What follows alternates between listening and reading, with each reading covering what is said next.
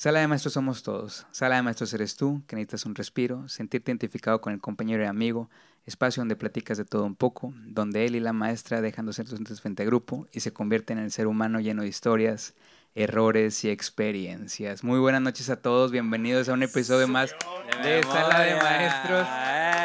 ¿Por qué? Ya, me lo había- ya lo sabía de memoria desde hace rato. Buenas noches, Checo, ¿cómo estás? ¿Cómo estás, compadre? Muy bien, bienvenidos a la de maestros. Empezamos tarde, este, debido a que cierta persona Fallas técnicas.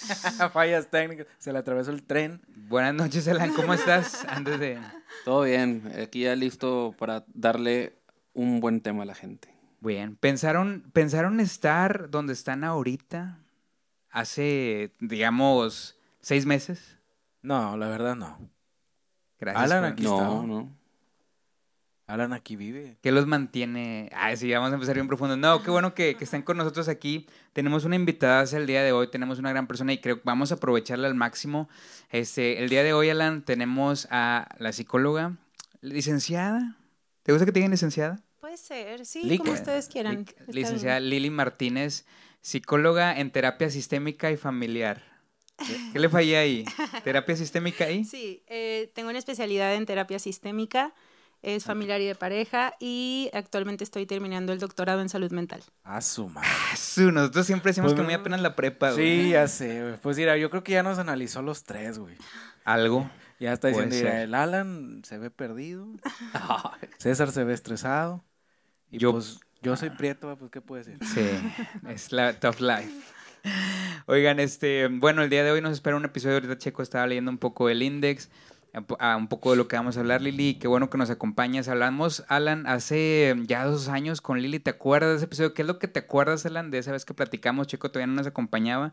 Quizás sí ya había estado en el proyecto o estaba por ahí en vistas, pero ¿de qué te acuerdas que platicamos hace dos años? Fue hace en el 2021, sí. En Casi tres.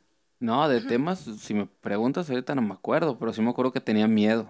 Me acuerdo que tenía miedo porque tú me, me asustaste. Él me dijo de que él sí le voy a hacer muchas preguntas para que te, te diga- Para que te. Ahora yo creo que Checo le va a hacer preguntas para que me- ahora me psicoanalice. ¿Cómo, cómo es el lenguaje corporal? Es un serio de, de, de presentador de podcast. sí. Oye, este, mm, estigmas que tengas tú de los psicólogos, Sergio, antes para que Lili nos, nos este, retroalimente un poco. No es un estigma, pero alguna vez que tomé una terapia, sentía cierta atracción por mi psicólogo. Ok. No, es en serio, o sea, ¿por qué pasa eso? Bueno, pues lo, es- lo leí en una vez que es nor- normal, Ajá. entre comillas. Ok. sí, esto, esto la verdad es que es muy común, este, pero yo siempre le digo a los pacientes que no es en sí que te atraiga el psicólogo, sino tal vez lo que representa este espacio en donde te escuchan sin juzgarte, Sí. donde te ponen toda la atención, entonces puede llegar a confundirse un poquito la línea entre tal vez yo también le gusta a mi psicólogo porque me presta atención, pero realmente pues es nuestra función estar completamente concentrados en ti durante toda una hora. Entonces eh, creo que puede ser por ahí la confusión, es normal sentirse escuchado, eh, a veces atrae un poquito, pero puede que vaya por ahí. Creo que di- dio la, dio la clave, perdón, lo que dice sentirse escuchado, lo que hemos hablado mucho tú y yo aquí con los alumnos. O sea, el gancho para poder conectar con los alumnos, el gancho, Lili, para conectar con la gente, y, y créanme que tanto el trabajo como la profesión como la tuya, como la de nosotros, es tan desgastante eh, el querer hacer día con día ese gancho. No sé, yo no sé si te pasa, a mí por eso me ves a lo mejor así. Y si, y si he sufrido de estrés en el sentido de que no me siento, quiero enganchar con mis alumnos todos los días, güey. No, a veces siento que no puedo. No sé si te pase de que en el sen- no en el sentido, ay, mis bonitos, sino que quiero que de verdad me sienten, que sientan esa conexión que hemos hablado tú y yo, que es impor- importantísima. No. ¿No te pasa a ti? No, a mí no. Ok. ¿Está bien? No, güey, es, es que no es por darte la contraria, pero... No, no, está bien. O sea, hay veces que si vas con, con los ánimos de que, no, pues vamos a jalar, vamos a echarle para adelante. Pero hay días, güey, en que dices, no, o sea, hoy le voy a dar tranquilo. O sea, lo que salga. Porque Ah. muchas veces no depende de ti, güey. Sí, o sí, sea, sí. La otra vez, ¿quieres un pañuelo? Es lo que es lo que he tratado de asimilar, o sea, realmente como dices, o sea, lo que piensas sí es eh, es lo que yo siento. E, e inclusive ayer dije, Lili, sabes que necesito que de- creo que lo que estoy sintiendo ahorita es como que un envión para después, o sea, no tengo que tampoco a 15 de enero, como te ahorita, a 15 de enero cualquiera, o sea, como yo en mi caso, o muchos de los docentes, porque también, Sergio, se da que, así como me escuchas, tú sabes que tienes compañeros, que la profesión es súper matadísima en ese sentido emocional, y lo, está diciendo Lili. Y yo decía, pues a lo mejor es un envío anímico para mí. Y trato yo, yo como que sí juego mucho con esa parte mental en, en, mí, en mí, de decir, para después este, darle con todo. No sé si pase mucho, sea bueno o sea malo. O... Yo creo que lo que ese Sergio es, es bueno, pero no sé tú qué piensas. Fíjate que nosotros no catalogamos las cosas como buenas o malas. Creo que uno tiene que escucharse y decir, esto me está funcionando a mí y para mí esto está bien y, yo tengo un buen balance con esto. Eh, lo que platicaban ahorita de que a veces me enamoro de mi terapeuta pasa también con los alumnos y los maestros. Y es esta parte también donde pues me siento escuchado por mi maestro, mi maestro eh, me hace reír y tal vez quiero escapar un poquito del ruido emocional y mental que traigo en mi vida real y tú eres mi, mi válvula de escape, ¿no? Eh, y, y, coincido mucho con lo que dice César sobre esta parte del cansancio emocional que hay cuando trabajas con personas en general. O sea, esta parte donde yo tengo que pausar si dormí bien, si tengo hambre, si estoy cansado, si tengo un duelo abierto, si me peleé con mi pareja, yo tengo que dejarlo completamente para poder venir y atender a mis alumnos bien. Creo que hay mucho, mucho cansancio emocional por parte del personal docente también. Fue lo que te dije días pasados, que somos un personaje, güey, y debes de dejarlo de la casa. Sí, sí, sí, es cierto. Yo creo que, no, digo, no es único que me pase a mí. Yo lo hablo porque sé que a mucha gente le pasa, güey. Y, y, yo en lo personal soy alguien que se exige mucho y, y si no, soy muy perfeccionista en lo que quiero hacer y sobre todo porque he estado trabajando mucho en esa parte emocional y de la conexión.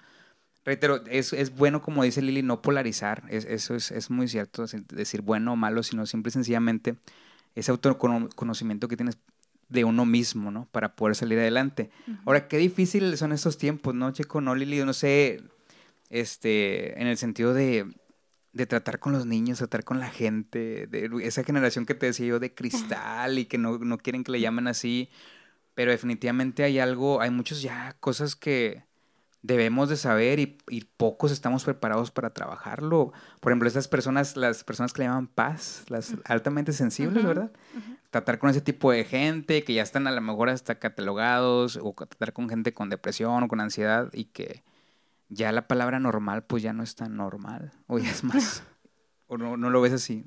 Pues es que yo creo que, que, estamos en una época en donde nos estamos permitiendo sentir un poquito más o hablar un poquito más de las emociones y eso hace que nos vayamos mucho a, a, muchos extremos porque no estamos conociendo bien lo que, lo que estoy sintiendo. O sea, normalmente tú le preguntas a una persona cómo estás, yo lo veo en consulta, ¿no? Tengo a mis pacientes y el típico saludo, hola, ¿cómo estás? Y ellos bien.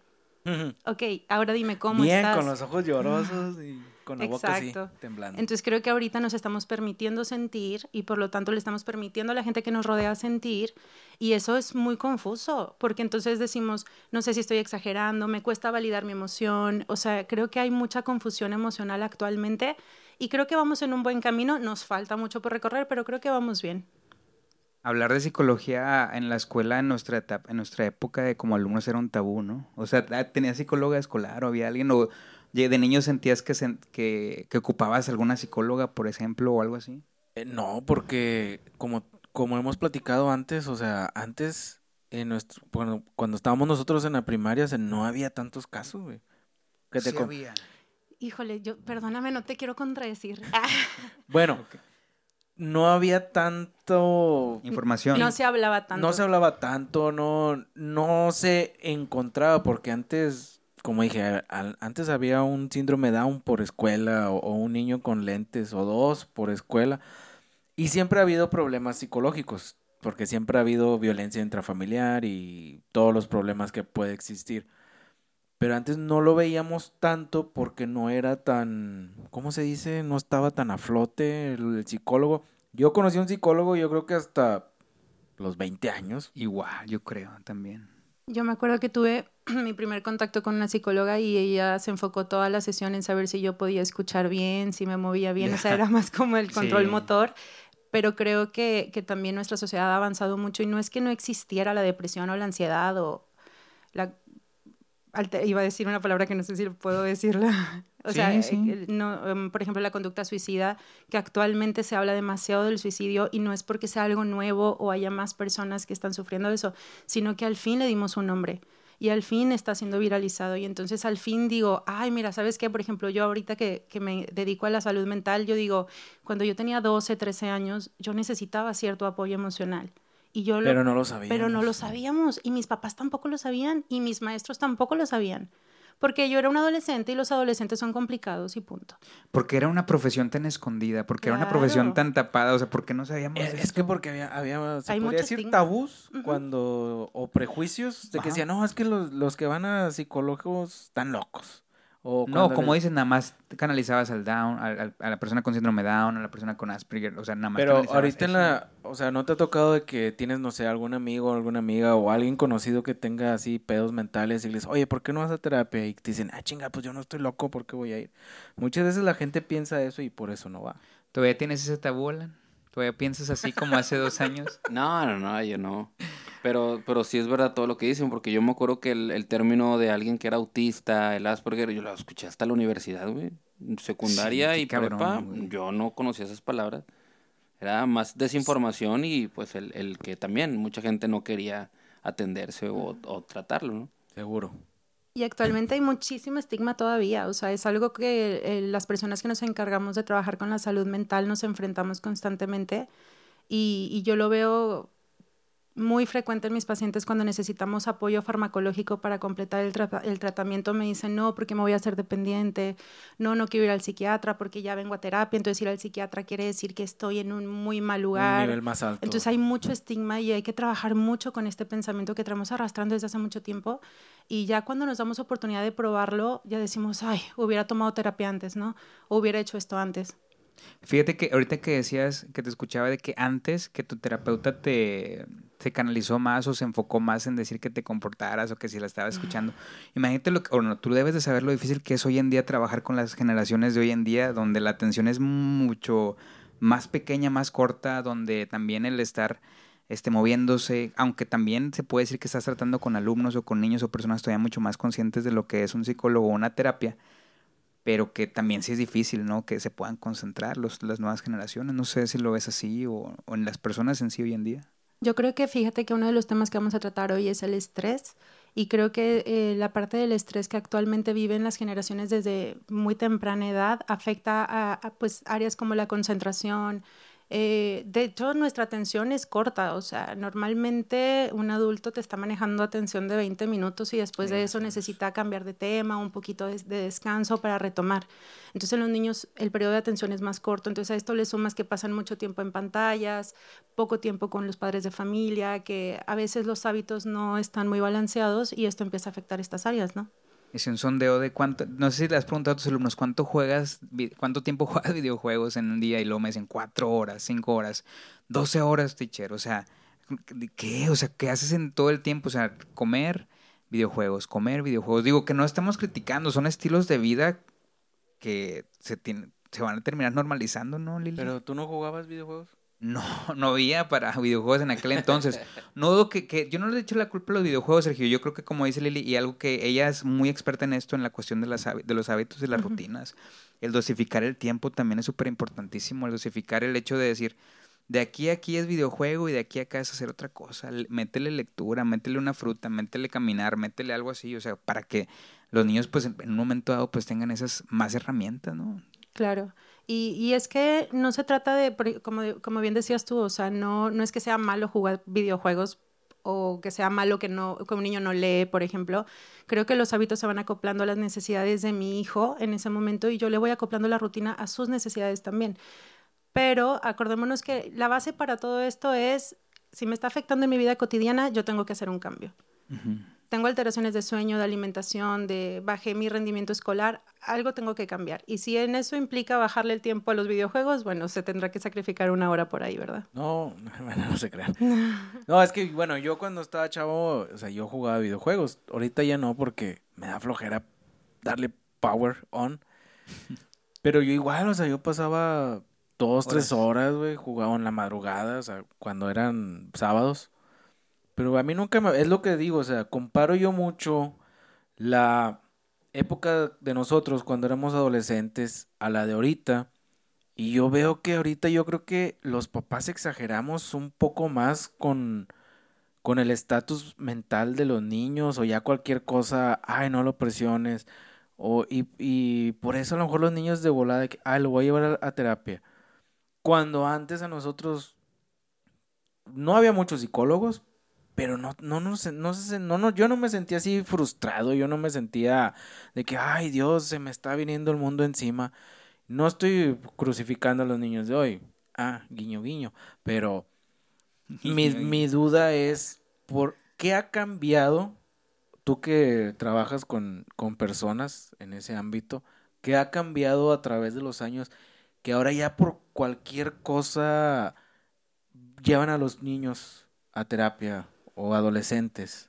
Fíjate que no considero que sea en sí como por cualquier cosa. Creo que nuestra sociedad ha cambiado, el ritmo de vida ha cambiado, los estudios han cambiado y las exigencias también han cambiado. Entonces, creo que eso también implica, por ejemplo, nuestra generación. Eh, yo lo escucho mucho en terapia. Muchos me dicen, yo necesito trabajar con los patrones que vi en casa porque yo estoy tomando terapia porque tengo una herida de la infancia o me pasó esto y yo lo estoy trabajando para que no me pase con mis hijos, ¿no?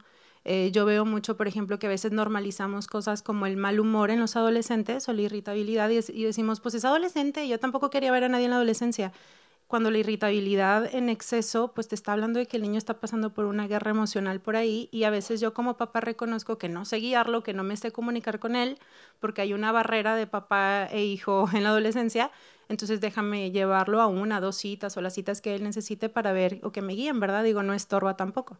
Fíjate que, y ahorita lo que decía Sergio, yo siento que más allá de, no sentirnos, Lili, no sé qué piensas también el hecho de de que en aquel entonces, por falta de información obviamente, el hecho de no reconocer las emociones y el hecho de que quizás a lo mejor alguna vez te estresaste o te enojaste mucho, no, no una, etapa que, no a, un punto de que te llegues a una depresión o a lo mejor apagarte, pero siempre yo creo que el estrés em, sí, yo creo que es bueno normalizarlo, por así decirlo, y también saber vivir con él, creo que es todavía mucho más importante. En la escuela vemos también lecciones sobre eso, antes teníamos una materia específica sobre eso, pero veamos primero cómo reconocer la emoción, qué es el estrés, y para después, una vez que reconozcas el estrés, saber trabajar con él, que creo yo que es, es, es el, el eje para poder tener obviamente una estabilidad emocional, no, sé si, o sea, ese es el proceso. Claro, fíjate que casualmente una de las tareas que yo le encargo a mis pacientes es hacer un pequeño registro de situación y emoción antes de trabajar con soluciones. ¿Por qué? Porque yo no puedo trabajar con algo si no identifico qué siento. O sea, yo tal vez digo, es que estoy de mal humor, estoy enojada. ¿Realmente estás enojada o estás triste? O sea, realmente cuál es la emoción que, que, sientes en este momento para poderle dar un, un seguimiento, ¿verdad? Entonces, esto que dices es, es, muy real. O sea, el ponerle nombre a la emoción para poderlo trabajar es completamente válido. Yo decía que la película de Intensamente nos ayudó mucho. Está buenísima. nos ayudó. Hay una parte 2, ¿no? Hay una parte 2, ¿sí la viste? Esta no la he visto, nada más vi la primera. Que es, creo que era ya de adolescente la chava. Elementos, creo que se llama, Ándale, y ahora sí empiezan a... Pero está súper interesante cómo hasta la, la, mente del papá tiene sus emociones también bien diferentes a lo que es a la señora, etcétera. Eh, hablemos un poco de, de estrés. Aquí yo creo que, que sí es importante polarizar en el sentido de decir, ¿hay estrés bueno y estrés malo? ¿O nada más hay un estrés? Digamos que hay estrés adaptativo. Ajá. Ajá, que es el, el natural, por llamarlo de alguna manera. Este, que no es precisamente malo como nosotros eh, creemos. A veces el estrés es lo que me motiva, lo que me mueve, lo que me saca de mi zona de confort y esto me ayuda mucho a poder cumplir ciertos objetivos. O sea, realmente el estrés no es tan malo porque cuando uno está estresado se mueve. Ajá. O sea, se me está haciendo tarde, déjame me apuro, ¿no? Es un ejemplo más adaptativo. Pero ¿qué pasa si entonces empiezo a tener dolor en el cuello, en la espalda, se me está cayendo el cabello? Ok, tu estrés ya no es adaptativo. O sea, ya está afectándote físicamente, ya tu sueño se alteró, eh, tienes gastritis, colitis constantemente. Bueno, tu cuerpo ya te está hablando, ya te está diciendo que el estrés ya no está tan adaptativo y hay que hacer algo al respecto, ¿verdad? Ya ves, ve al gimnasio. Yo lo leí, yo lo leí con Walter Rizzo como una preocupación productiva en productiva. Ajá. Entonces, yo es el concepto que le manejo a los alumnos hoy en día. Oye, ok, estás preocupado, pero también no se preocupan, Lili, o sea, no se motivan por, oye, estás sacando un 50, estás sacando un 70, preocúpate algo y que algo te, te mueva a, subir a, a, querer mejorar. O sea, tengo niños también en secundaria porque trabajo con algunos y corriendo y todo, y créeme que trato de entenderlos. Y hoy vi uno corriendo en el salón y le digo, oye, tranquilo, ¿qué te pasa? Aquí estamos, no te estoy regañando, te estoy hablando bien, mira que, que puedes hacer bien las cosas, pero pareciera que, que no hay ese envión. O sea, no le puedo, a veces es lo que dice Sergio, yo no puedo hacerlo todo.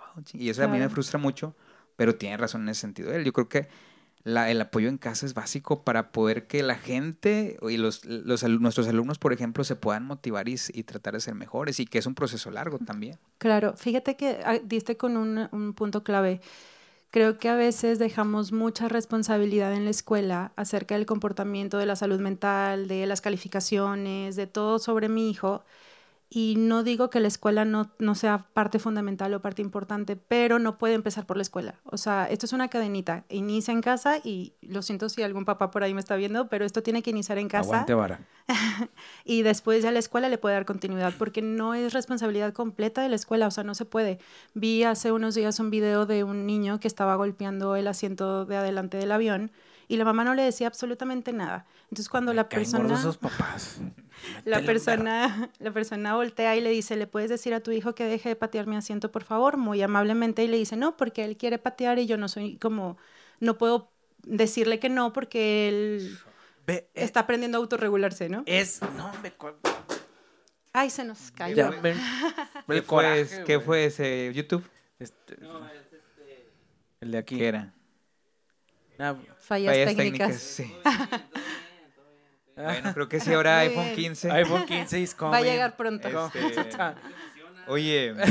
bueno, es que mira, ese tipo de padres son los que no supieron educar a sus hijos, güey. O sea, ¿qué es esa respuesta que no le puedo decir nada? ¿Cómo chingados no? O sea, si yo fuera, si fueran, yo fuera ahí y ese fuera mi hijo, yo le diría, eh, cabrón, aplácate. No, no, y sigue chingando y lo ya bien sordeado. Un pellizcón, un estirado de oreja, un zape, no sé. Yo hablo con esos, yo cuando Sergio da ese tipo de respuestas, como ya estoy detectándolo, eh, cuando Sergio da ese tipo de respuestas, yo nomás lo único que le digo es que hay que ver muy bien también el, que hay detrás y cuál es el proceso que hubo detrás para poder llegar a una respuesta así, no sé. Lo que hay detrás de ese huerco es que está chiflado, la señora le dio todo. Nunca le llamó la atención y por eso, que, ay, se está autorregulando. ¿Cuál autorregulación? el autorregularse, el papá lo debe de formar, mi opinión. Bueno, ya me voy. ¿Qué opinas? yo, yo en algunos aspectos, obviamente, digo, estoy muy de acuerdo. Yo le digo a Sergio, consecuencias deben de existir y, y, por así decirlo, si quieres llamarle castigos, deben de existir. Pero hay un proceso, pero no sé, bueno, ¿Qué, es lo que pensaste? ¿Qué fue lo que la reflexión que te dio a ti? Fíjate que casualmente esto es bien interesante porque uno se enfoca en la mala conducta del niño, ¿no? Como qué horrible tener un niño de esta manera, ¿no? Y estos niños también van a la escuela y este comportamiento pues lo llevan a casa, digo a la escuela también, ¿no? Pero ¿qué pasa? Que realmente el niño sí está aprendiendo a autorregularse, pero si mamá o papá no me ponen un límite, yo tampoco voy a aprender a poner límites en la escuela. Entonces es un reto para, para el maestro también. Y no es que el niño sea un niño problema, es que no sabe autorregularse porque nadie le ha enseñado, porque a veces cometemos el pequeño error de decirles a ellos, pues a ver qué sientes y tus emociones son libres, pues sí, pero si no te enseño qué hacer con tu irritabilidad, o sea... Pero por frenarla de, de un regaño, de un golpe en ese momento, esa es la pregunta. ya es cada quien, cada papá. Yo creo que tiene mucho que ver con la educación que, que, cada quien quiera dar en casa, pero sí es importante saber que tiene que haber una explicación previa, que tengo, o sea, tiene que ser un trabajo constante. O sea, yo no puedo voltear, me ha tocado que tengo papás que el niño se está moviendo y deja de moverte y lo primero que hacen es un grito. Entonces, ok, yo entiendo que tal vez el nivel de estrés del papá está alto, pero tiene que haber un, un proceso previo de ¿qué pasa? A ver, deja de moverte, perdón, el micrófono, de este, déjame te doy otra actividad para que te distraigas, o sea, pues sí es nuestra chamba enseñarles qué hacer con sus emociones, pero es complicado porque de adultos a veces no sabemos qué hacer con nuestras emociones tampoco. Pues, ¿qué es lo que dicen? O sea, no lo está diciéndole que se autorregule, pero ella no le pone el límite hasta dónde puede llegar. No le está enseñando, exactamente. Porque lo que yo dije. Yo les digo a, a mis, eh, trabajé con niños durante mucho tiempo y yo les decía, tú tienes derecho a estar enojado. O sea, yo no te voy a decir que no estés enojado, pero yo te voy a decir que no vayas y muerdas a alguien porque eran niños de dos, tres años, ¿verdad? O sea, no tienes derecho a esto, pero sí, sí tienes derecho a estar frustrado, a estar enojado. Oye, sí es cierto, y, y lo escuchaba también, no sé en qué programa, que hablaban acerca del cómo los niños o cómo los alumnos o jóvenes se sienten ya hoy con muchos derechos de, reclamar muchas cosas, ¿no? Serio, ¿qué pasa de que no me puedes hacer nada? Se saben toda la carta de todo lo que no les puedes hacer, pero pareciera que cuando les preguntas qué es lo que les toca hacer, ya ahí se les olvida. O sea, estamos viviendo esas generaciones. Pues sí, porque te digo, o sea, son los papás, esos, los de, ay, se está autorregulando. No, hombre, papá, ponle límite. Tú puedes hacer, tú tienes derecho a exigir cosas como hijo, pero yo tengo más derecho a exigirte como ¿Crees que ese tipo de reacciones, y pregunta nada más, que, que, cree, o sea, ese tipo de respuestas que es validísimo, por eso reitero, ya depende de la educación de cada quien, genere, genere esos traumas que tú hablas, que tú hablas hacia futuro, o ese tipo de gente, o, niños más a lo mejor reprimidos, por así decirlo, en muchos aspectos? Mira, todo, todo tiene una consecuencia eh, y las consecuencias no siempre son negativas, hay consecuencias positivas también. Y esto tiene que ver mucho con el, lo que yo haga con, con mis heridas, porque a veces decimos, es que yo tengo muchas heridas, tengo mucho dolor, pero yo, yo lo trabajo mucho en terapia, el dolor también te transforma. Y a fin de cuentas, lo que tú viviste, te gustara o no te gustara, te gustara o no te gustara la educación que viste en casa, a fin de cuentas eso te formó y algo bueno sacaste a pesar de tu dolor, ¿no? Yo lo veo mucho en los hermanos Sandwich, el hermano del medio, que me dicen, pues es que no recibí tanta atención como mis hermanos, etcétera, y normalmente son hermanos que la ciencia y todos aquí identificados. Yo soy mayor, obviamente, güey. Entonces son hermanos, por ejemplo, la ciencia dice que los hermanos del medio son más líderes, solucionan mejor los conflictos, etcétera, gracias a esa carencia. Entonces, bueno, todo depende de cómo lo queramos manejar en casa, pero sí hay a veces consecuencias, por ejemplo, negativas, en donde yo tengo un círculo familiar en donde no se me permite fracasar, en donde es mi obligación sacar un 10 todo el tiempo, en donde no se me enseña que sacar un 8 o un 7 está bien y no pasa nada y checo mis errores y veo qué pasa porque entonces yo voy a tener un adulto que va a tener mucho conflicto para aceptar las derrotas, por ejemplo. ¿Qué, onda con esa cultura del no, del, ¿Qué onda con esa cultura del no pasa nada? ¿Te gusta esa cultura de luego te recuperas y no te estreses? Yo soy lo, de lo, hemos, platicado.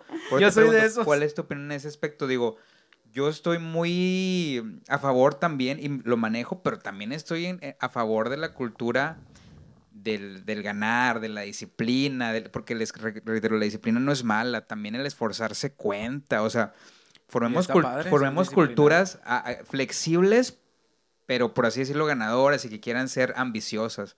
En el, caso tuyo, eh, si eres como maestro, no, no trajiste la tarea, eh, no pasa nada, luego me la traes, ah, o pregunto, no sé. Ah, de ese, del maestro, no pasa nada. Ajá. No, cuando no traen tareas sí es molesto, güey, porque te, te como que te detienen un poco lo que vas a hacer. Porque a lo mejor de esa tarea que iban a traer, de ahí se desprende el trabajo de la siguiente, del siguiente Las cartulinas que no te traen, todo ese que sí No, las cartulinas siempre hay en el salón. Pero yo creo que el no pasa nada, a veces sí aplica, pero tampoco te debes de ganchar tanto.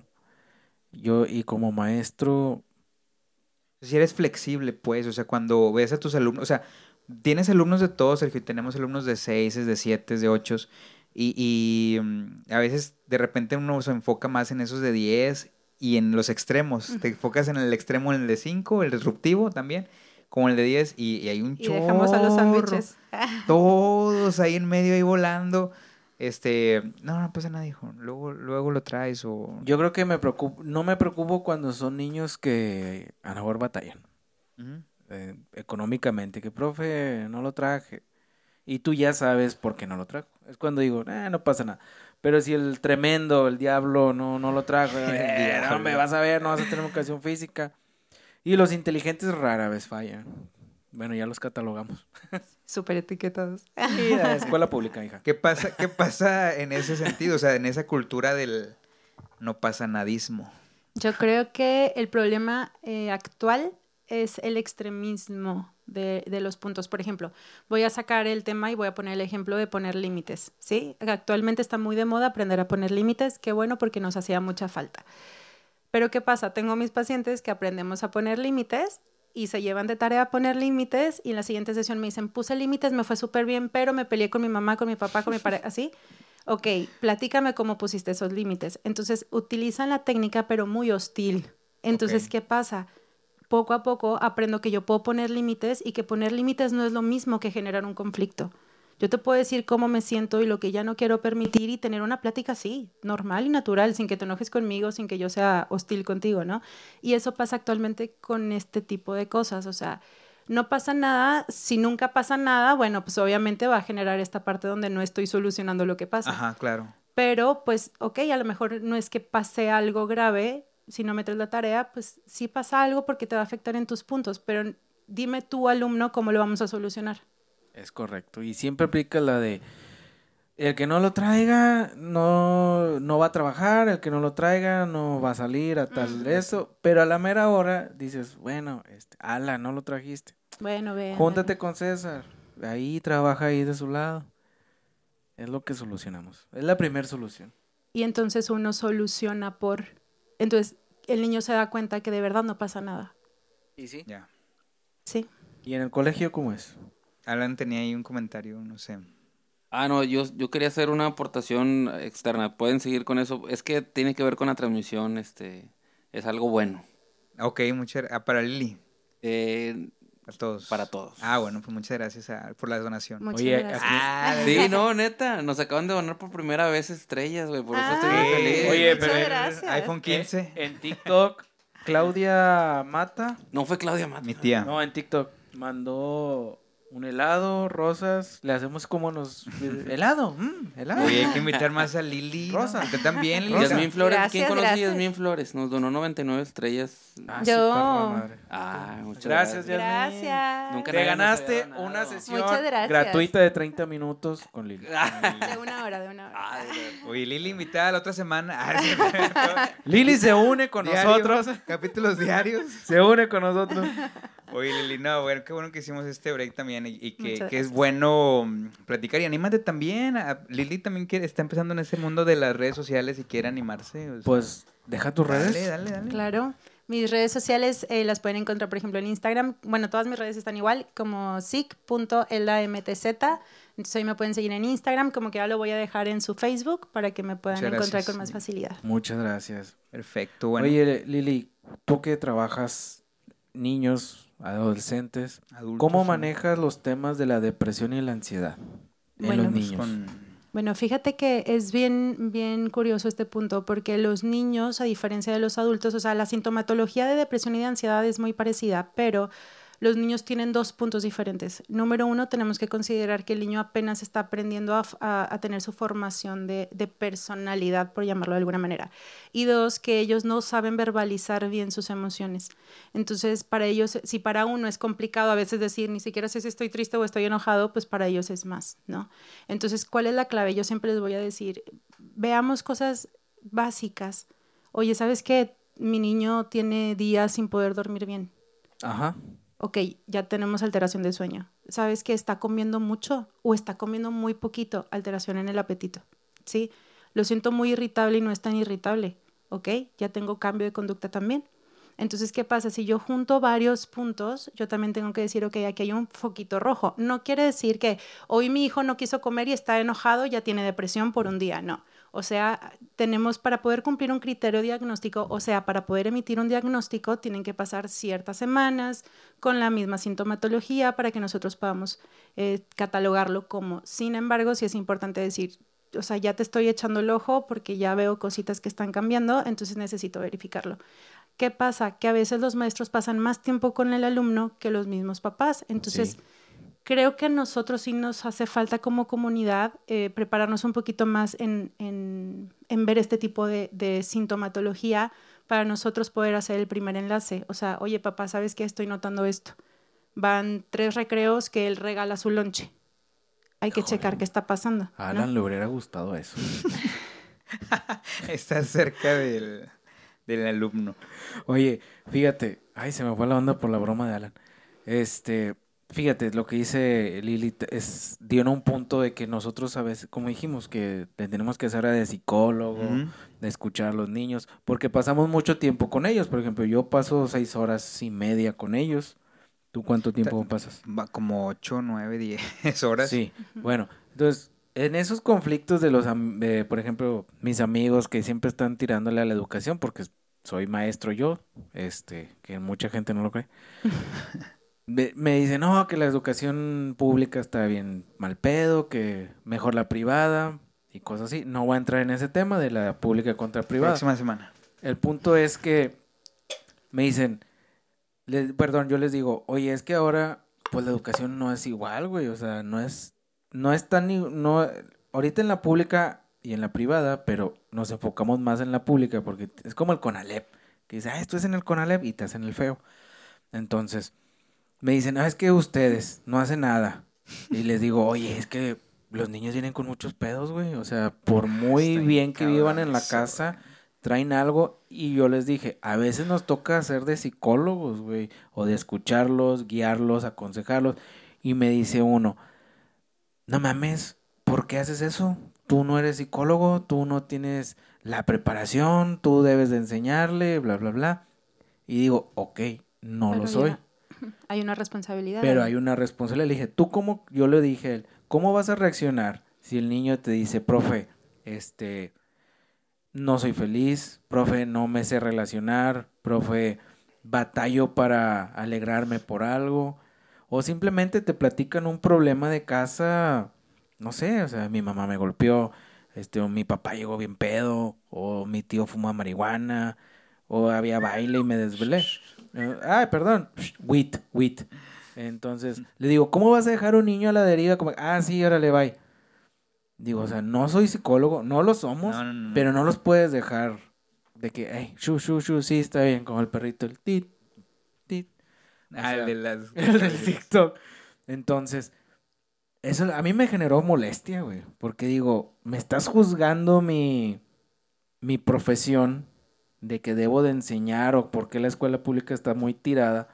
Pero cuando te digo que estoy haciendo algo extra y bueno por un niño, porque como dijimos o como hemos dicho, ahorita en la actualidad dejamos más marcados a los alumnos por la atención que les damos nosotros, porque los escuchamos, porque los, los hacemos reír, porque les damos un lugar que a lo mejor en casa casi no les dan.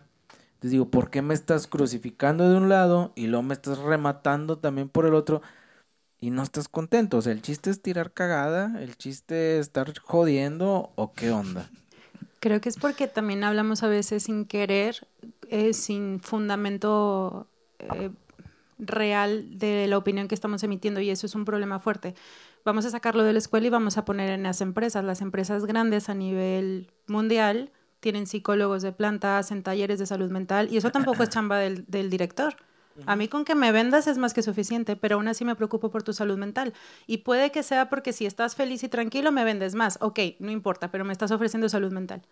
Tal vez si tú tienes a tu alumno en donde lo estás escuchando y donde lo estás enfocando y, y atendiendo su crisis de alguna manera, entonces vas a tener un alumno más estable que te va a rendir mejor, etcétera. O sea, por eso tiene que haber un trabajo en equipo. No es como que te puedas deslindar nada más del alumno, ¿no? Desconocemos esta parte de las eh, que se está trabajando mucho hoy en día, Sergio, de las soft skills, Lili. Eh, creo que las conoces mejor que nosotros, que, que, creo yo, Sergio, que también va a ser parte de nuestra responsabilidad. Aún así parezca mucho más pesado de por sí, como dice Sergio, toda la carga que tenemos que hacer. Y súmale, lo platicamos en uno de estos clips.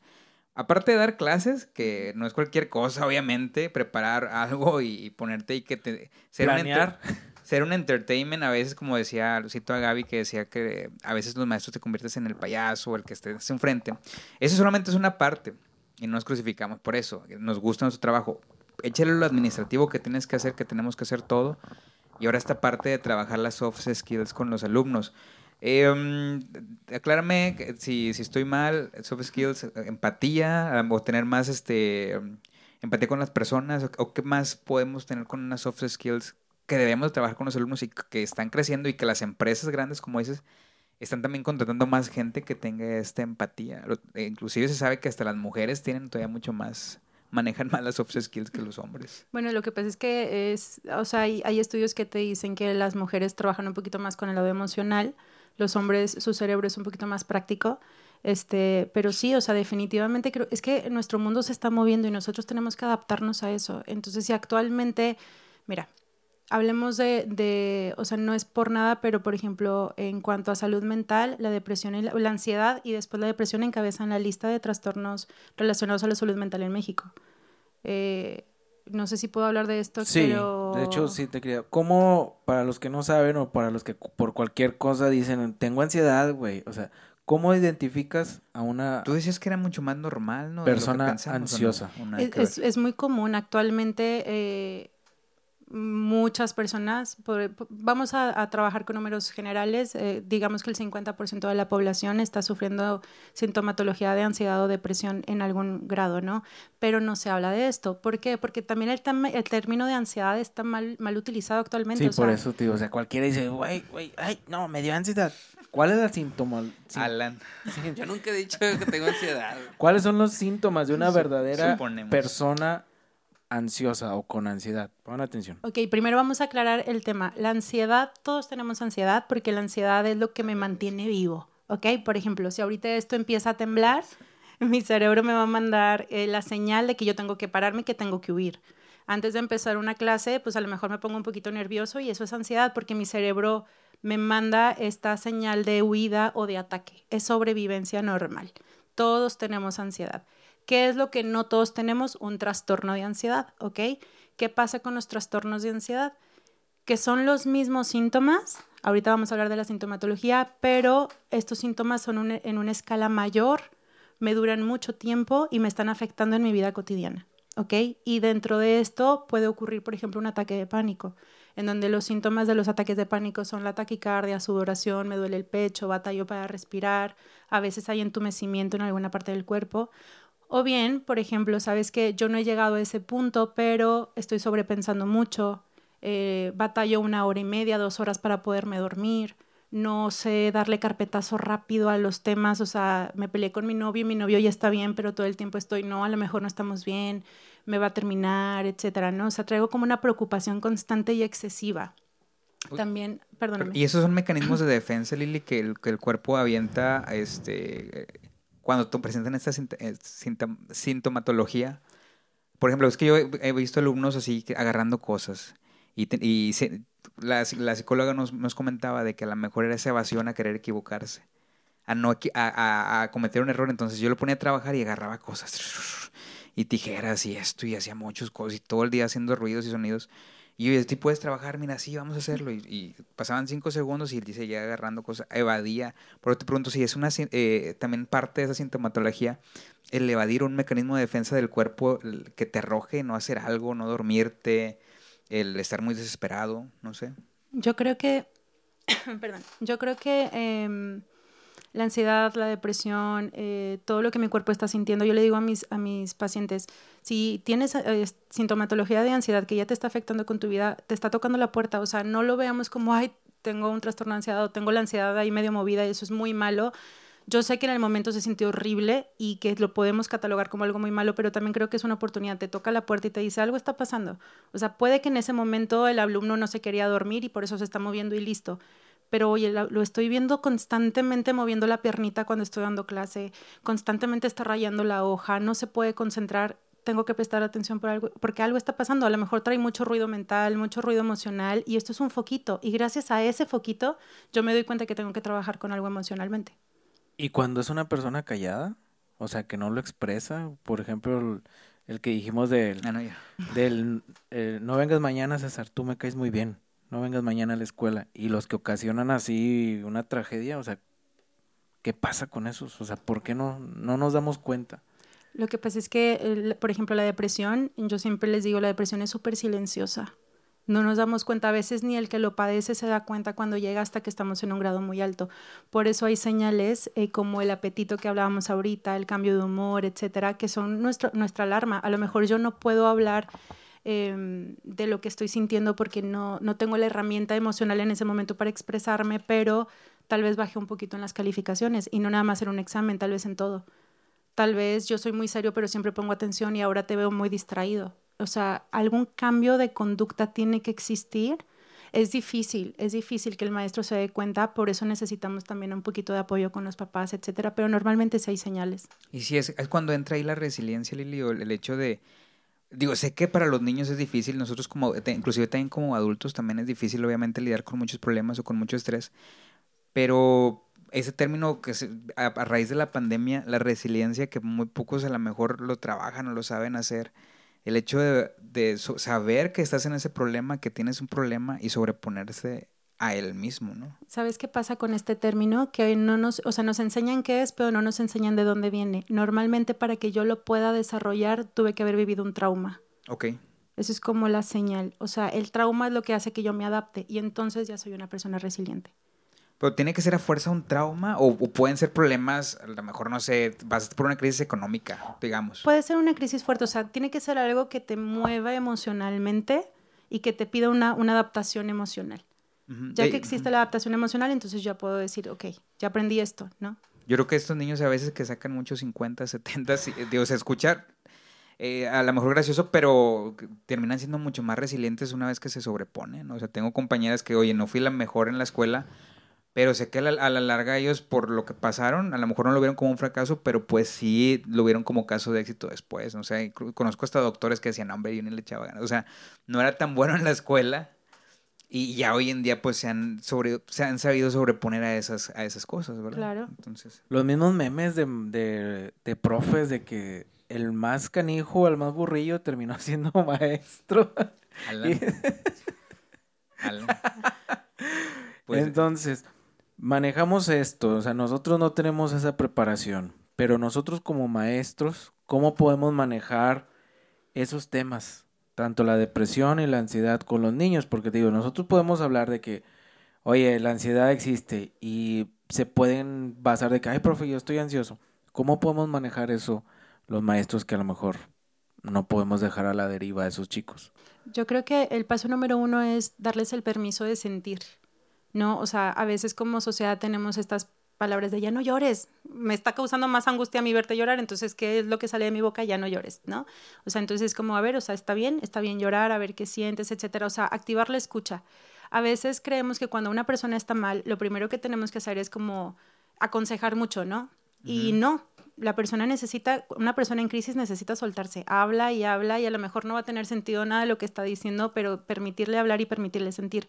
Ahora sí es bien importante y quiero aclarar este punto. Hay escuelas eh, que tienen psicólogos, pero el psicólogo de la escuela no puede dar terapia al alumno como tal. ¿Qué hace, qué hace el psicólogo? ¿Cuál es su función? Detectar el caso, estudiar el caso, canalizar el caso. Sí, de hecho es lo que le decía César y lo que le decía a mis, a mis camaradas que están ahí chingando. O sea, sí hay psicólogo, no sé si en el colegio Sí hay. Bueno, en primaria pública hay un psicólogo, pero ese psicólogo va cada cuatro días. Y él tiene cinco escuelas. O sea, imagínate, no puede atender a todos. Y al que atendió un viernes ya no lo vuelve a atender, yo creo como hasta un mes. Porque no, no, no es como dice Lili, o sea, no, no pueden dar una terapia, nomás lo canalizan. No, pero no es atendernos, o sea, o sea, obviamente tiene que hacer algo, tiene que trabajarlo, tiene que ir canalizándolo. Pues lo único que, lo que yo he visto es, los entrevistan. Los entrevistan, platican con ellos, pues le sacan la información, los canalizan, llenan sus hojas y lo ya. Oiga, director, está este rollo. Lo único que hay que hacer, el protocolo es mandarlo, no sé, a una terapia el DIF. Entonces yo digo, o sea, ¿por ¿por qué es así? O sea, ¿por qué no dar un poco más de servicio un poco más de atención? O sea, un psicólogo fijo para una escuela. Y ya ese psicólogo puede atender a los chirpeantes, incluso a los profes ay, ¿cómo estás? No, digo, y, y, tú lo ves a la vez que lo hablamos de forma despectiva, pero es una crítica al sistema público que tenemos, obviamente, y eso pasa en todo, o sea, desde que no hay maestros de inglés, y ya es que saludos al PRONI, que, no hay maestros de inglés en nuestras escuelas y obviamente mucho menos van a estar preocupados por la salud emocional de los, de los alumnos. No sé, hasta teoría conspirativa parece que al gobierno no le interesa, que al gobierno, le interesa que estemos mal. No, al gobierno le interesa que seamos, que no seamos listos. Yo creo que también tenemos una crisis de, de, terapeutas, o sea, tampoco tenemos suficientes psicólogos.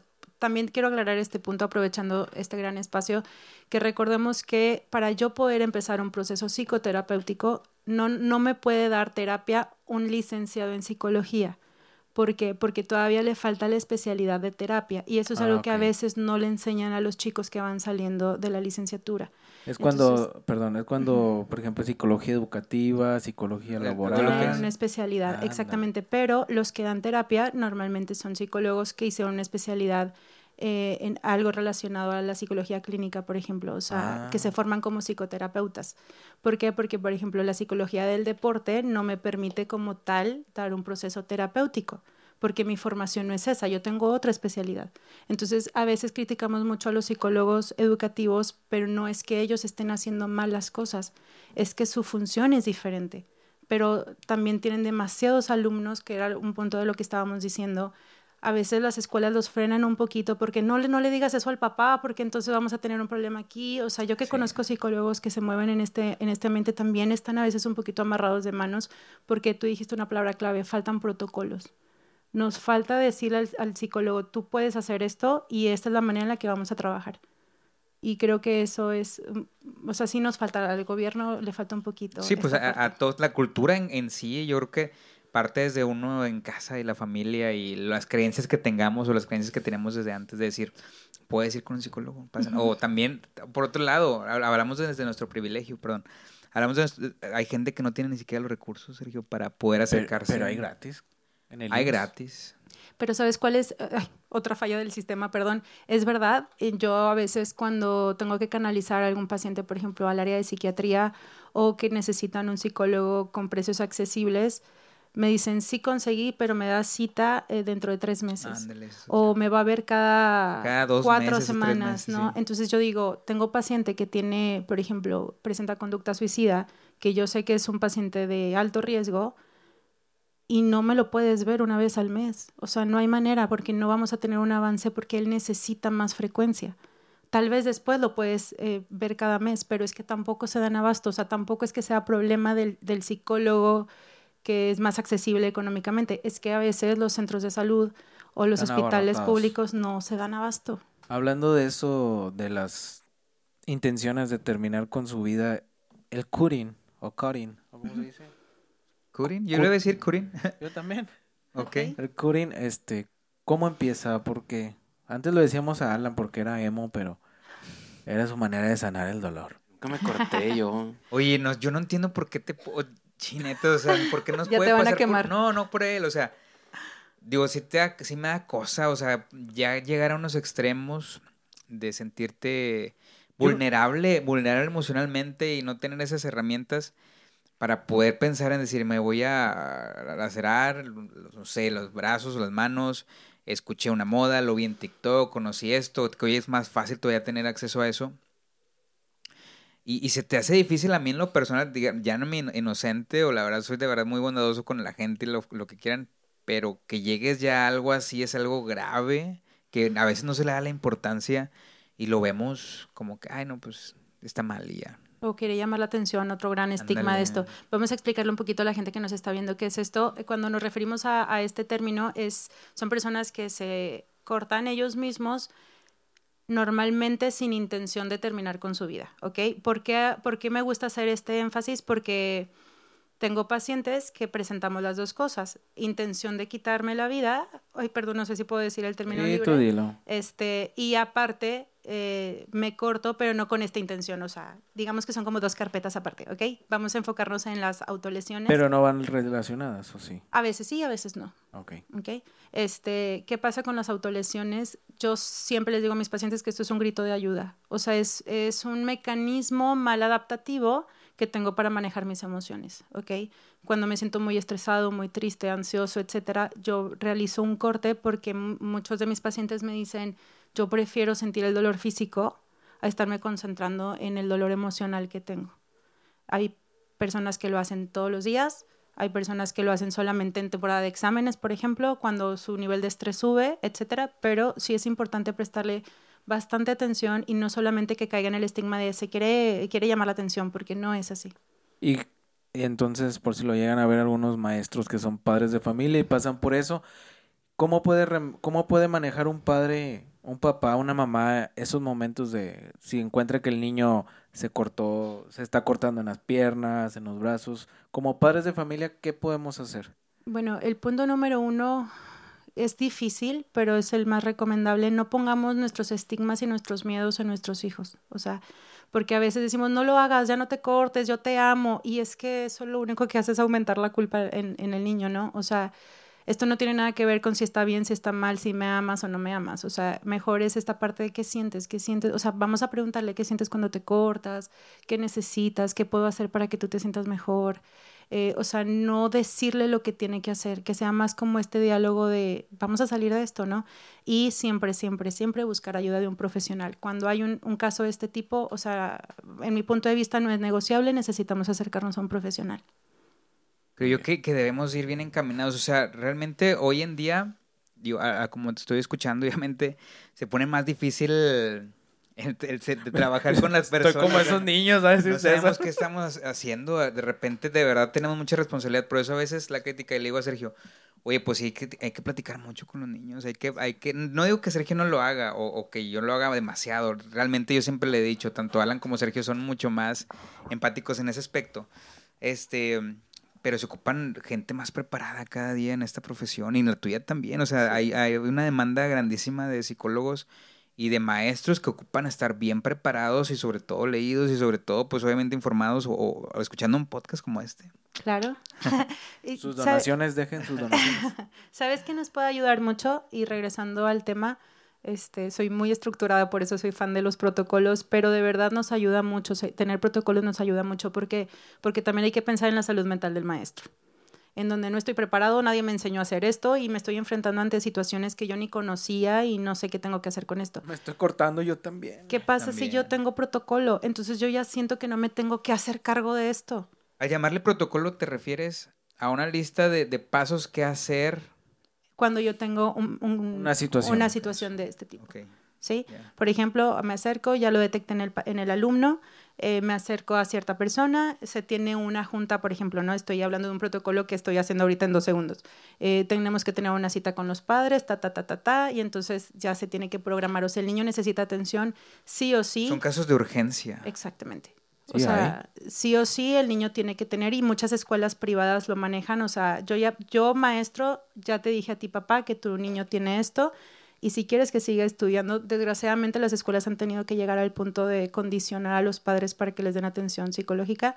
Si quieres que siga aquí, necesito que me compruebes que lo vas a llevar a terapia. Es muy difícil, es muy difícil hoy en día eh, poder eh, establecer ese vínculo y poder establecer, sobre todo con los alumnos, Sergio, de, que ya estén más pegados y que tienen otro tipo de influencias en el TikTok como nosotros.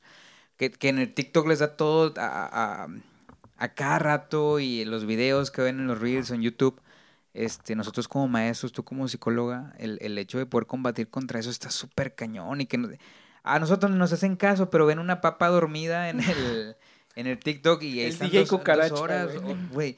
es, es difícil, o sea, por eso yo hago una observación en ese aspecto y remarco la importancia de también poder acercarte con tu alumno y poder demostrarle que de verdad te interesa. Creo que esa es la parte esencial y, que ahí es donde puede ser un verdadero clic con tu alumno, mostrar un interés genuino, En, que en que quieres que salga adelante, que quieres que aprenda, en que quieres... Pero lamentablemente a veces no lo ven así y no, y no están preparados o no sé si qué les digan en casa todavía de que no le hagas caso a ese señor o qué te pueden decir. es que es la verdad, o sea, no sabemos lo que pasa y nos decía, nos decía la mejor, a lo mejor la conoces a la doctora Margarita um, este, una psicóloga que no vemos el otro lado lo que pasa del alumno de la casa cuando llegan con los papás, ¿no? Que es otro mensaje diferente también. Margarita Ramos, perdón. Claro, es que es complicado porque si el alumno no se siente escuchado en casa, va a batallar un poquito para confiar en que el maestro se lo va a escuchar y a lo mejor si yo le confío algo a mis papás y en lugar de recibir este consejo y esta escucha recibió un regaño, voy a tener miedo de decirte a ti, figura de autoridad, porque siento que me vas a regañar. Y esto es, es sorprendente. Yo tengo pacientes adultos que me dicen, yo no le quiero decir esto a mi compañero de trabajo porque es que siento que se va a enojar y me va a gritar. Métele un trancazo. O sea, es, es complicado. Es complicado porque esto yo lo aprendo en casa. Pues es que a lo mejor vende que mi mamá le reclamaba a mi papá y mi papá o le hacía un comentario y... Que cada que yo decía lo que sentía o que mi mamá o que mi papá se expresaban había un problema. Entonces mejor aprendo a quedarme callado porque yo odio los problemas, ¿no? ¿Eso se podía catalogar como una vida llena de duelos? Fíjate que hablando de la vida llena de duelos, me gusta mucho ese término porque tampoco nos enseñan a trabajar con los duelos.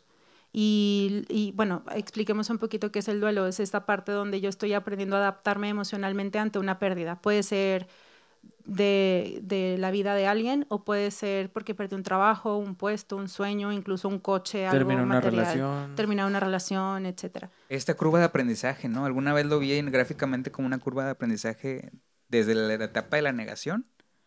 Fíjate que son las cinco etapas del duelo que si lo quieren checar por ahí, la autora de estos términos es Elizabeth Ross y ella habla de las cinco etapas del duelo este, que una de ellas es la negación, la otra es la ira, la otra es la negociación, eh, el duelo, la tristeza profunda y después la aceptación. Eh, ella lo, lo, explica muy padre en uno de sus libros, eh, pero también es importante destacar que no estoy obligado a pasar por las cinco etapas. Hay gente que pasa por las cinco etapas y hay gente que pasa por tres etapas o cuatro etapas y tampoco tienen un orden. Y, ni un tiempo, ¿verdad? Tampoco. No. O sea, puede haber duelos larguísimos yo también les digo esto a mis pacientes, o sea, eh, no hay un tiempo específico para catalogar un duelo como algo sano o ya un duelo no sano, pero sí hay duelos complicados.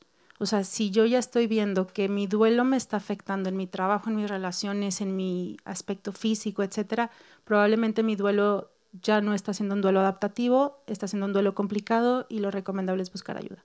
Se puede decir que ya estoy entrando en una etapa depresiva donde ya no puedo, donde sé que tengo que salir, pero... Pero no quiero, y está bien dentro de tu duelo, está bien que lo vivas, pero si la etapa de la tristeza y la depresión me está alejando del mundo un periodo de tiempo muy largo y ya la gente que me ama me lo está notando, entonces ya tengo que prestarle atención. Uy, hay, hay este dicho, o no sé, que es necesario estar mal para poder estar bien luego. Si lo ves así que sí después de una depresión no es importante también pasar por depresiones, por así decirlo, de cualquier tipo de sentido, amorosa, académica, lo que tú quieras, para poder renacer o volver a, formarte, no sé, como persona?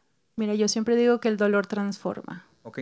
Entonces, eh, desgraciadamente nos va a tocar muchísimos duelos. Ahorita bien lo comentaban, la vida llena de duelos, porque sí, tenemos duelos constantemente y el dolor me va a transformar, o sea, y no siempre voy a sacarle algo bueno y tampoco es obligatorio, eso es bien importante que sepamos, o sea, esta parte de a todo lo que me pasa malo le tengo que sacar algo bueno, no, mentira, o sea, no es cierto, hay cosas mm, que nos pasan que son malas y yo no le quiero ver lo positivo en este momento y, es completamente válido, pero hay cosas que sí me permiten la transformación, por ejemplo, el duelo de una pareja de una relación tóxica.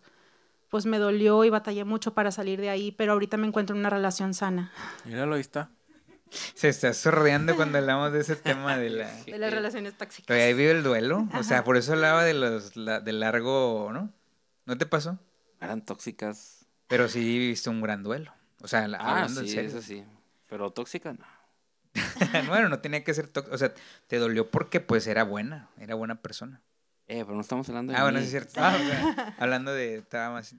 Oye, pues es súper interesante todo esto y temas son amplísimos, son temas amplios que obviamente se ocupan mucho, mucho, mucho tiempo, eh, pero es bueno saberlo y es bueno que nosotros, a pesar de que no tenemos tiempo, a veces, Lili, yo por eso le decía ahorita al principio, Sergio, me siento mal de no conectar, me siento mal de no hacerlo, Lili, porque... ¿Qué tipo de conectar? Con el alumno, ese ah, tipo de, todo ese tipo de cosas, o sea, ese tipo de cosas, este, que si no lo hago o si, no tuve alguna conexión en el día con alguno, dices, puta madre, Pero es que, es que se ocupa hoy en día, güey. Sí no se puedes ocupa, ir como un fantasma nomás a dar clases, Sergio. Pero no, lo, no vas a ir tú presionado como que a huevo tengo que conectar. porque si va, es que, bueno, es que eso así pareces, como que como que tú vas con tu mecanismo de, no, yo tengo que conectar a huevo hoy con mínimo con uno para yo sentirme bien. A veces se puede, a veces no. Es que sé que es de forma, yo sé que es de una forma inherente, natural, sí. Este, um, pero yo por eso digo, muy personalmente, cuando no pasa, no es como que vaya directamente a eso. Claro que tengo mucho, Rocío sabe que tengo muchos más pendientes que hacer. Que, que realmente me duele como persona que tener que darle más tiempo a lo académico y a lo administrativo, que paso ocho horas con ellos y que no hables de algún problema o que no, no es que quieras saber que les vaya mal en la vida, ¿sí me entiendes? Sino que siempre sencillamente, puta, que les saques una sonrisa, güey. Ayer jugué uno con, a los que fueron por el frío jugué uno con ellos y dije, puta, ya con eso la hice. A lo mejor no fue el mejor juego de uno de la vida, pero ya fue algo. Entonces, pues son pequeñas victorias que quieras o no, hoy en día son importantes también colgárselas y decir, bien, lo estoy haciendo bien.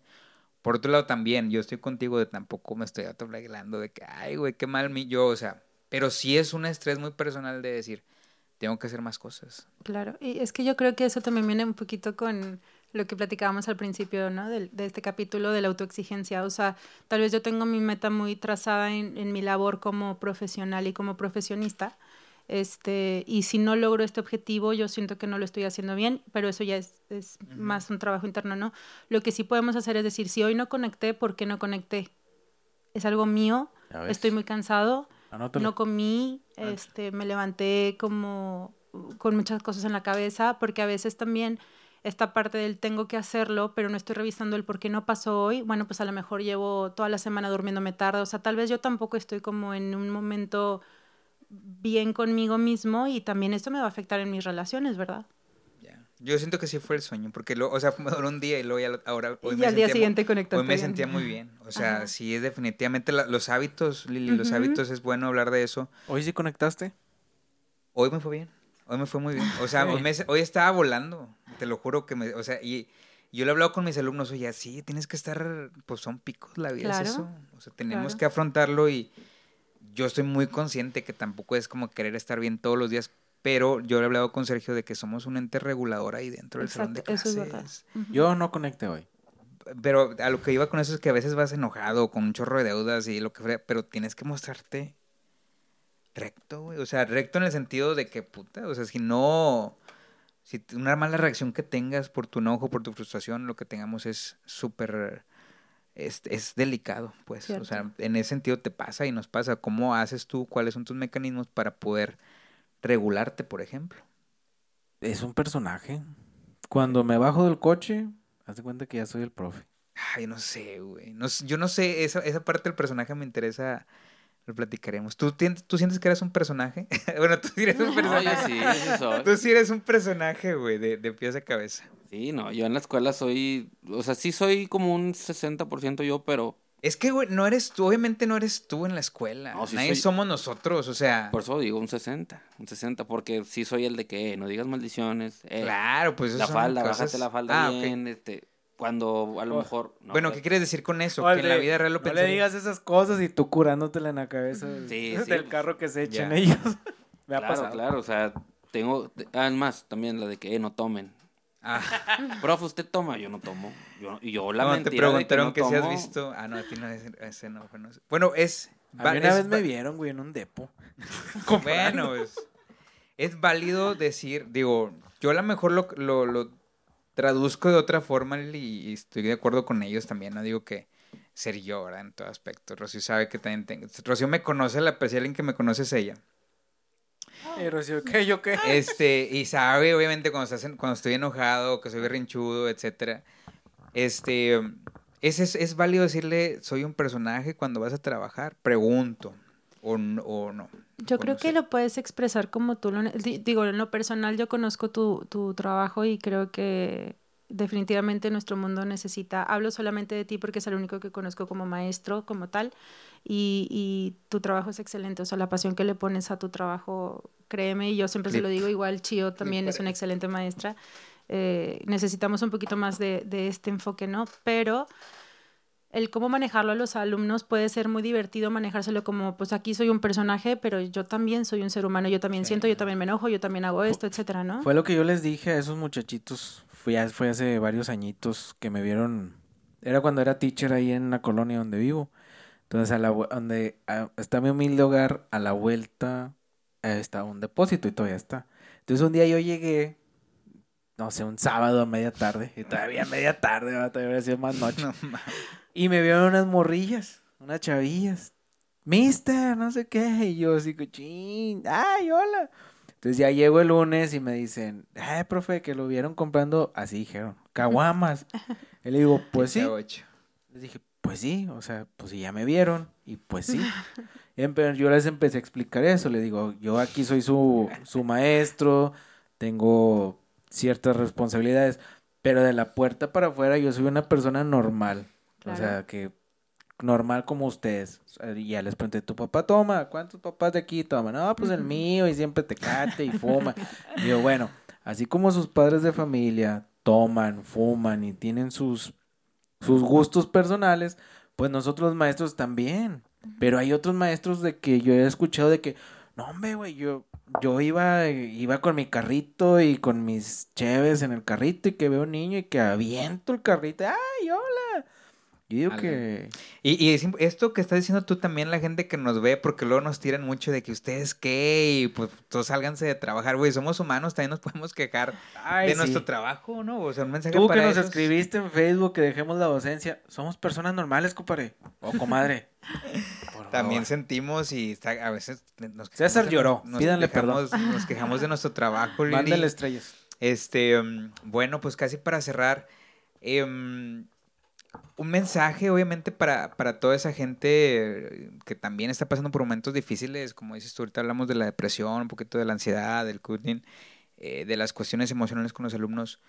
Em, recomendaciones, me gusta esa parte de los hábitos que nos comentaste, que quisiera que una vez más nos dijeras qué es importante hacer y cómo también detectar, porque la vez pasada nos platicó de que si hacíamos ciertas cosas es que estábamos bien, la, la cuestión del ejercicio, del agua, de la meditación.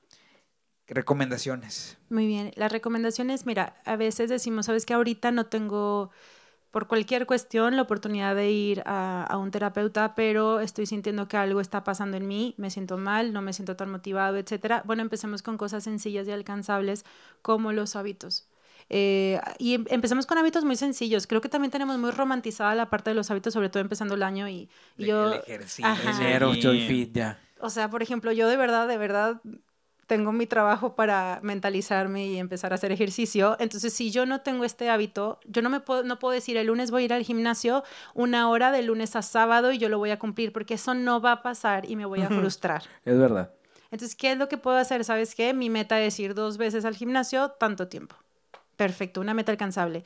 Yo, yo no tomo agua y, me pongo la meta de tomar dos litros de agua, eso no va a pasar. esos botes, Lili, que son así Con hora. de que... Los de 7 AM. tírenlo a la chica. eso sí me, a mí Pero hay personas a las que les funciona. Yo iba a comprar uno, güey. Hay que hacer un negocio, ¿no? Qué feo.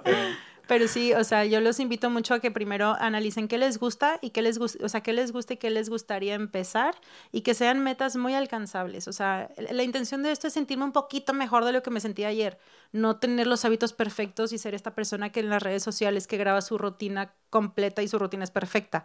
Entonces digo, qué padre llegar a ese punto, pero no estamos en ese momento. Empezamos a hacer pequeñas cosas, ¿no?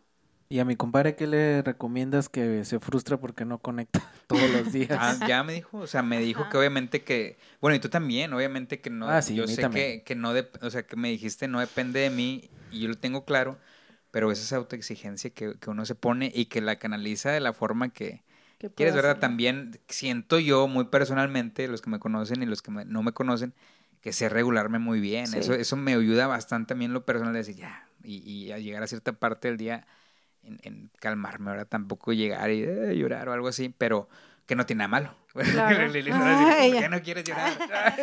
Oye, este, bueno, Alan, este, un mensaje también para tus fans. Vamos a crear un personaje para aquí, para tu... Ay, si allá tienes personaje, aquí debes de tener personaje. Yo soy yo ya. El profe no chido. Misterioso. Oye, saludos. Facherito. ah, no, saludos, Facherito. Nos está viendo Sergio, pues este, a despedirnos. Un mensaje también para tu audiencia, para todos y para Lili que nos ayudó mucho. no, muchas gracias. Fíjate que me gustó mucho, no es por hacer menos a los otros invitados. Pero, ay, perdón, chinga, córtale. No, me gustó mucho. Pues, ¿qué es mi opinión? No, la, no, no, la, no la conocí así. No nosotros que. Ahora sí que son de esos invitados que. que Especial, porque no, no me animé a decir tonterías. Ya, ah, sí, eh, gracias. Yo estuve, yo estuve aquí agarrándome aquí. Nah, no sé. No, Lili, de verdad te lo agradecemos. Este, Sergio se, se integra al proyecto y le está aportando bastante. Al igual que Alan, obviamente. Y sobre, yo, obviamente aquí las estrellas son los invitados como tú, que nos vienen a aportar mucho más y de toda la gente que nos está empezando a conocer.